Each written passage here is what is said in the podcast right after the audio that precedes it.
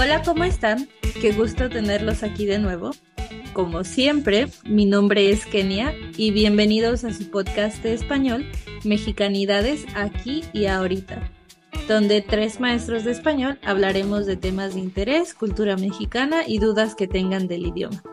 En el episodio de hoy les contaremos nuestras anécdotas sobre algún accidente, resbalón o caída reciente. Así que, empecemos.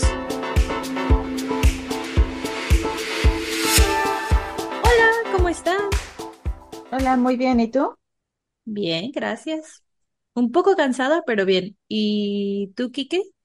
Bien, dentro de lo que cabe, todo bien. ¿Cómo sigues? ¿Cómo va tu pie? Pues bien, eh, un poco adolorido, me duele menos que el jueves. Oh, bueno, hablando de pequeños accidentes o caídas, en tu honor será el tema del día de hoy. Así que cuéntanos, ¿qué te pasó el jueves?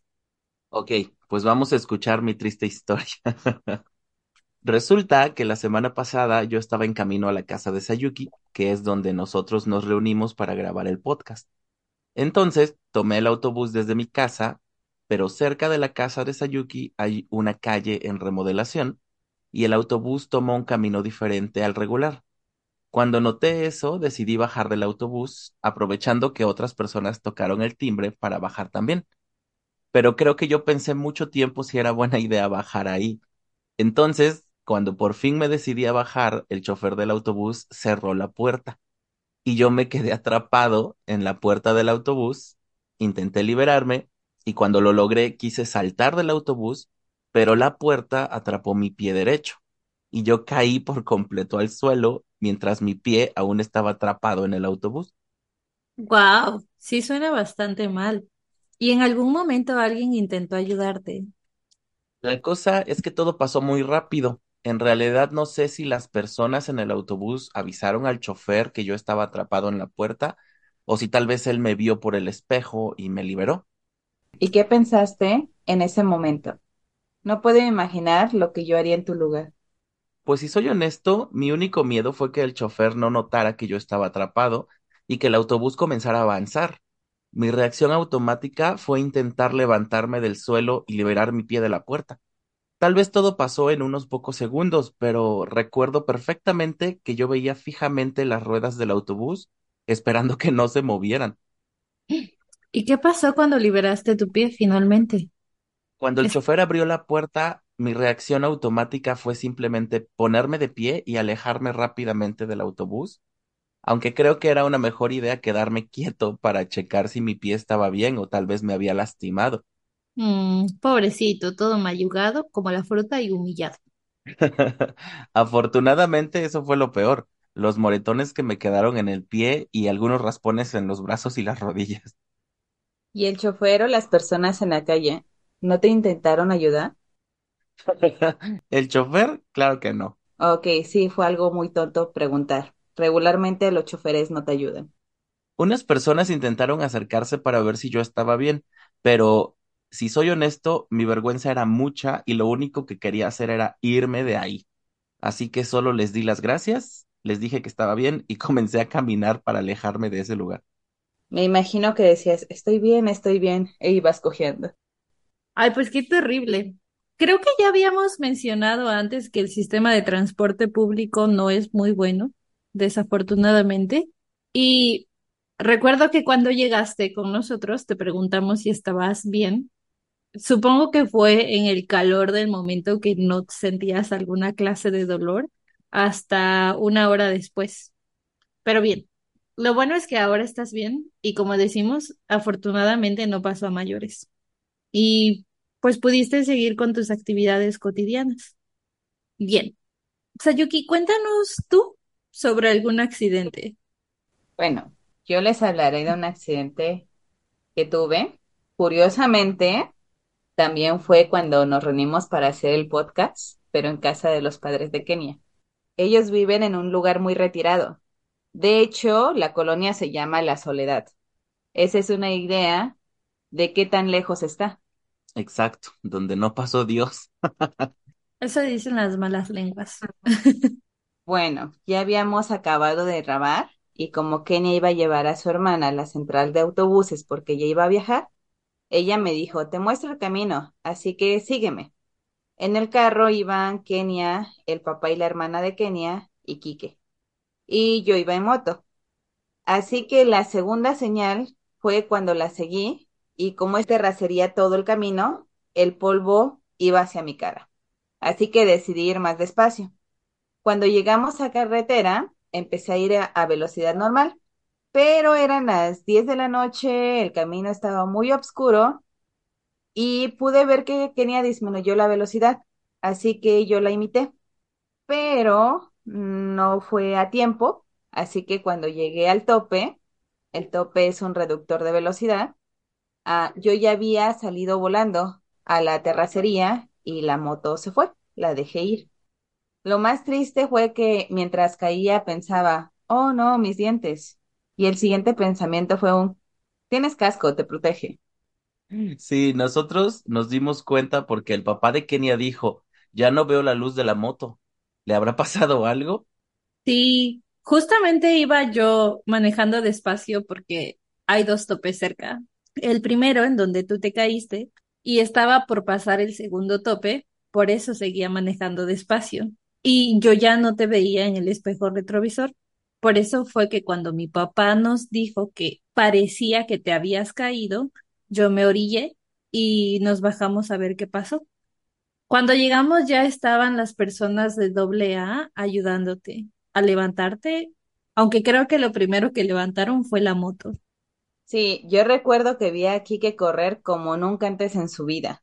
Pobrecito de él.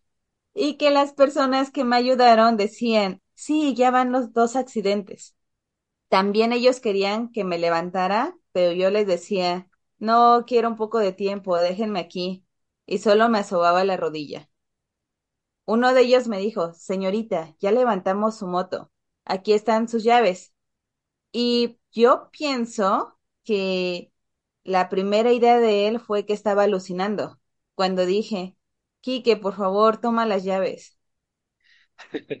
Exactamente, creo que ellos pensaban que yo no existía. Cuando vieron que mis amigos eran ellos, Quique y Kenia, que estaban conmigo, ellos me dejaron. Sí, recuerdo que cuando te reincorporaste te dije, ¿por qué no dejamos la moto en mi casa y mejor te llevo en el carro? Porque pues estabas recién caída. Em, y sí, estábamos entre espantados, preocupados y muy sacados de onda porque jamás imaginamos que eso te podía pasar. Sí, qué pena. De hecho, fue mi primer accidente en moto después de tres años de que ya la manejo. Pero, pues mi respuesta fue un, ok, no, la tengo que llevar porque al día siguiente tendré que venir por ella, así que mejor ahora. Ya cuando decidimos continuar, Kenia fue muy lento y esperó a que llegáramos a un lugar donde estaba más iluminado y decidimos que Kenia acelerara porque si no su hermana iba a perder su autobús. Y yo me fui lento a mi casa, sola, solín, solita. Ay, sí, qué triste. Creo que es la primera vez en mucho tiempo que Quique iba callado.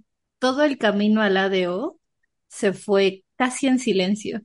Sí, él dice que disfruta mucho viajar en carro y que yo le arruiné su viaje. Cuando llegué a casa me di cuenta que estaba toda llena de polvo, mi chamarra rota del hombro derecho y el pantalón estaba roto de la rodilla derecha. Cuando me revisé la rodilla estaba toda raspada. En el momento no me dolió, pero los días siguientes me aparecieron moretones y me dolía bastante todo el cuerpo. Insisto, creo que en el calor del momento uno no siente los, los golpes ni los raspones, pero bueno, sí, justamente porque como estaba oscuro y no podíamos ver qué tan lastimada estabas, decidimos que después de dejar a mi hermana en el ADO, íbamos a pasar a verte. Recuerdo que te preguntamos que si ya habías llorado, porque creo que todos nos espantamos, pero seguramente tú más, aunque tú dices que no lloraste. No le creo, pero bueno. No, ¿Y pues, la, y la moto? pues no lloré, aunque no me crean. Y la moto estuvo en el mecánico por unos días para que la compusieran. Salió un poquito cara la reparación. Lo bueno es que quedó bien y seguimos en moto. Y sí, fue un susto bastante fuerte para todos, pero afortunadamente, además de los gastos por reparación, no pasó a mayores. ¿Y tú, Kenia? ¿Qué accidente quieres aportar para esta conversación? Bueno, pues afortunadamente no me he caído mucho en los últimos años. Recuerdo que tuve un pequeño tropezón hace un año mientras corría, ya casi al final de mi trote. No vi una pequeña división que había en la banqueta y me tropecé. Trastabillé. Afortunadamente, en un acto reflejo metí las manos, así que caí con ellas y eso me detuvo. Me raspé ligeramente las rodillas y un poco las manos, pero nada que un poco de agua oxigenada no pudiera limpiar. Por eso te digo que alguna clase de brujería hiciste. Eres la única que no se ha caído. Desde que empezamos el proyecto. Pues no, aunque no me creas. Antes de eso, una caída un poco más estrepitosa que tuve fue hace como siete años. Estaba trabajando en otro lugar y en la casa en donde vivía, desafortunadamente no tenía un fregadero o un lavadero adentro de mi cuarto, así que si quería lavar trastes tenía que subir a un tercer piso. Un día de esos necesitaba preparar algo de comer antes de irme a trabajar, así que subí las escaleras, lavé el sartén y de regreso, cuando iba bajando las escaleras, estaba como a tres escalones de llegar a la puerta de mi cuarto. Creo que el sartén estaba escurriendo agua y aunado a eso los escalones eran un poco resbalosos y mis botas no, no eran antiderrapantes, así que me resbalé. Caí de panza, como decimos. Me torcí el pie. Y no fue tan grave, y seguramente si al, de haber sido vista fue un poco cómico, el dolor me duró un par de días y como no tenía mucho tiempo para ver bien si estaba más lastimada, comí y me fui a trabajar. Creo que usé algún ungüento o pomada para la inflamación y ya que era un dolor muy localizado no necesité ningún analgésico. Por eso dicen que debemos tener cuidado en la casa, porque en ocasiones ahí ocurren más los accidentes. También yo me he resbalado varias veces. Pues sí, yo creo que por mucho que recomendemos precaución, estos nos agarran por sorpresa. En fin, muchísimas gracias como siempre por acompañarme y por contarnos estas historias. Kike, Sayuki. De nada. Ah, bueno, eso es todo por el día de hoy. Nos estamos escuchando la próxima. ¿Y tú, Kike, tienes algo que comentar? Muchas gracias por estar aquí y por escuchar nuestras tristes historias. Bueno, pues espero que en los próximos días te sientas mejor. Eh, nos oímos pronto. Adiós.